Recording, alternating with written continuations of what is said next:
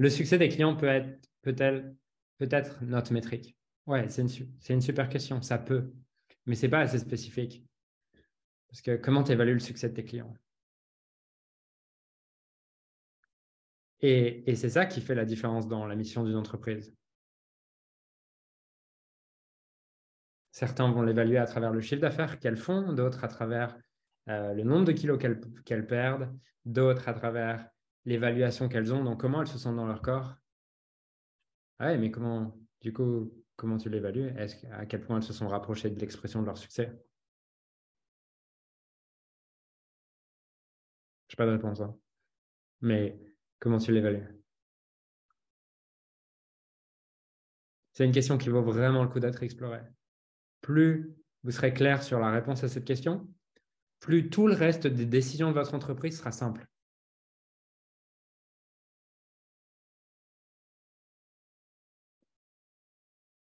La plupart des décisions que vous ne savez pas prendre dans votre entreprise vient du fait que vous n'êtes pas clair sur la métrique que vous mesurez ou sur quelle est la mission que va, va nourrir cette entreprise. Il y a un truc, il y a un avantage et un inconvénient dans le business par rapport au sport. Je pense que je fais beaucoup de parallèles entre le business et le sport. La différence que je vois, c'est que dans le sport, les règles sont préétablies et la métrique de succès est définie en amont. Il y a un cadre qui est défini. Tu as un terrain de tennis, voilà où tu as le droit de mettre la balle, voilà quand c'est faute, voilà quand c'est bon, voilà où il faut aller, voilà combien est-ce que le match est gagné ou perdu. L'entrepreneuriat, c'est quelque chose de différent dans lequel il n'y a pas de cadre. C'est à vous de le créer. Il y a des avantages et des inconvénients. Et parfois, vous pouvez vous rendre compte que le cadre que vous aviez créé à un moment donné ne vous inspire plus.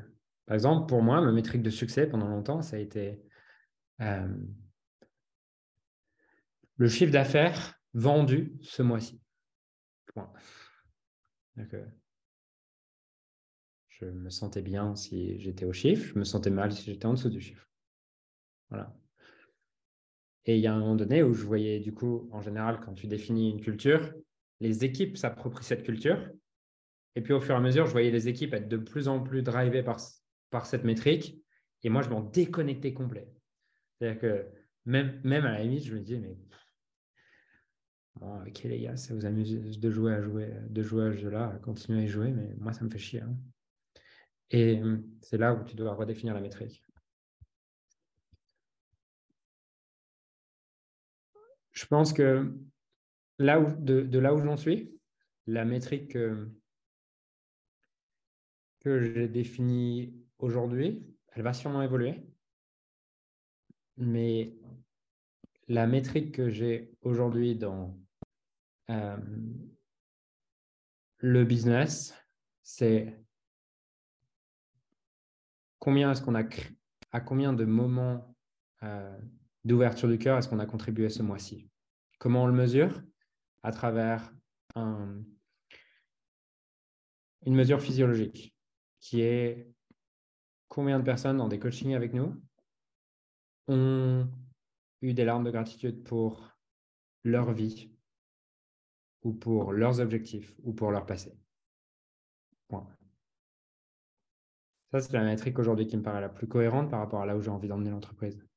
Forcément toutes les décisions, toutes les décisions marketing, vente, livraison vont avoir un impact et doivent être drivées par cette métrique. Voilà.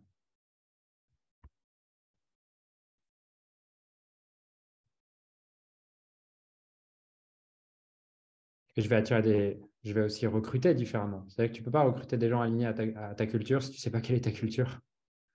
Une culture, c'est avant tout défini par une mission commune.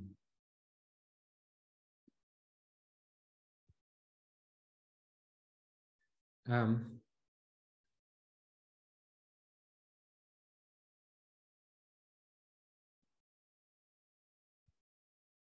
le nombre de vies impactées peut être une vie, une métrique si on évalue en demandant aux clients qui terminent le programme? Est-ce que tu considères que ta vie a été impactée avec cet accompagnement ou sur une échelle de 1 à 10, combien évalues-tu l'impact sur sur la vie de cet accompagnement? C'est pareil. L'impact, c'est le mot que tu mets quand tu ne connais pas la mission de ton entreprise. C'est on veut avoir de l'impact. La réalité, c'est que Dorian, si, si, je, si je te coupe une jambe demain, j'ai eu un fort impact sur ta vie. Est-ce que ta vie a été impactée par le fait que je te coupe la jambe? Ouais, probablement.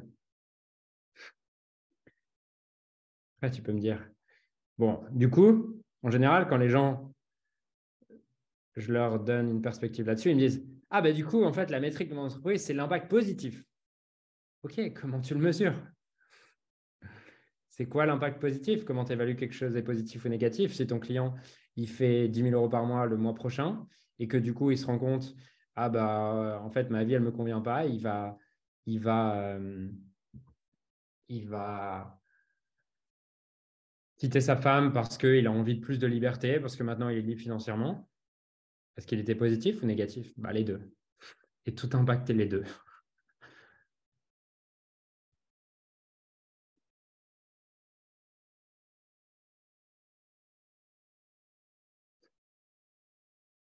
Voilà. Donc, une question qui peut vous aider là-dessus. Vous prenez les cinq clients qui euh, ont eu le plus de valeur pour vous en tant que client accompagné. Les, les cinq clients où vous vous dites, waouh, c'est vraiment les clients qui m'inspirent le plus, où je suis le plus reconnaissant de les avoir eus dans mon entreprise. OK, vous prenez ces cinq clients et vous vous demandez c'est quoi le point commun de ces cinq clients? Quelle différence on a fait qui est commune à ces cinq clients? Qu'est-ce qui me touche dans la transformation de ces cinq clients? Et vous, si vous faites cet exercice, vous découvrirez sûrement que la promesse de votre accompagnement et la mission de votre entreprise sont deux choses différentes. La promesse, c'est ce que les gens veulent, la mission, c'est ce qui vous touche.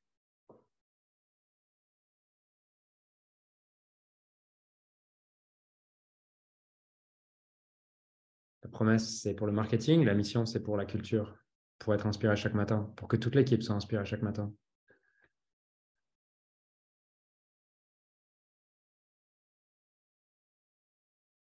Quand un client me dit Ah, Julien, franchement, merci pour tout.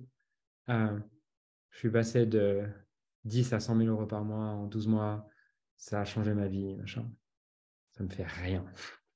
Mais rien, ni chaud ni froid quand un client me dit je te remercie, je regarde la vie tellement différemment grâce à toi, ça, ça me touche. Voilà. Donc, c'est quoi la mission?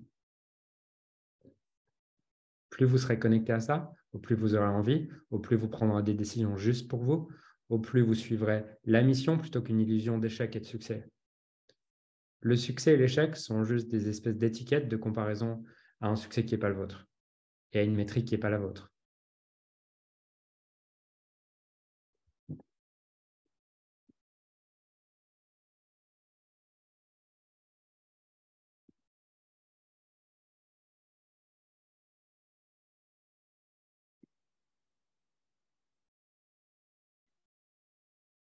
En faisant ça, vous permettez aussi à vos équipes de savoir dans quelle direction prendre des décisions, dans quelle direction agir.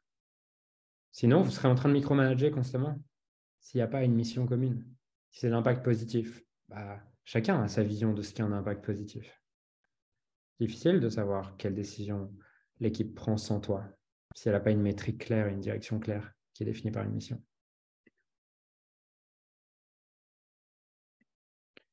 Euh, comment on fait lorsqu'au fond on se fout un peu de notre promesse car on sait que ce n'est pas le plus important? J'aime bien cette idée qui dit que vont leur l'illusion jusqu'à ce qu'ils soient prêts pour la vérité. Euh, donc, c'est juste voir en quoi est-ce que ça sert tes clients de leur vendre cette promesse. David m'a rappelé un truc intéressant il y a trois jours. Euh,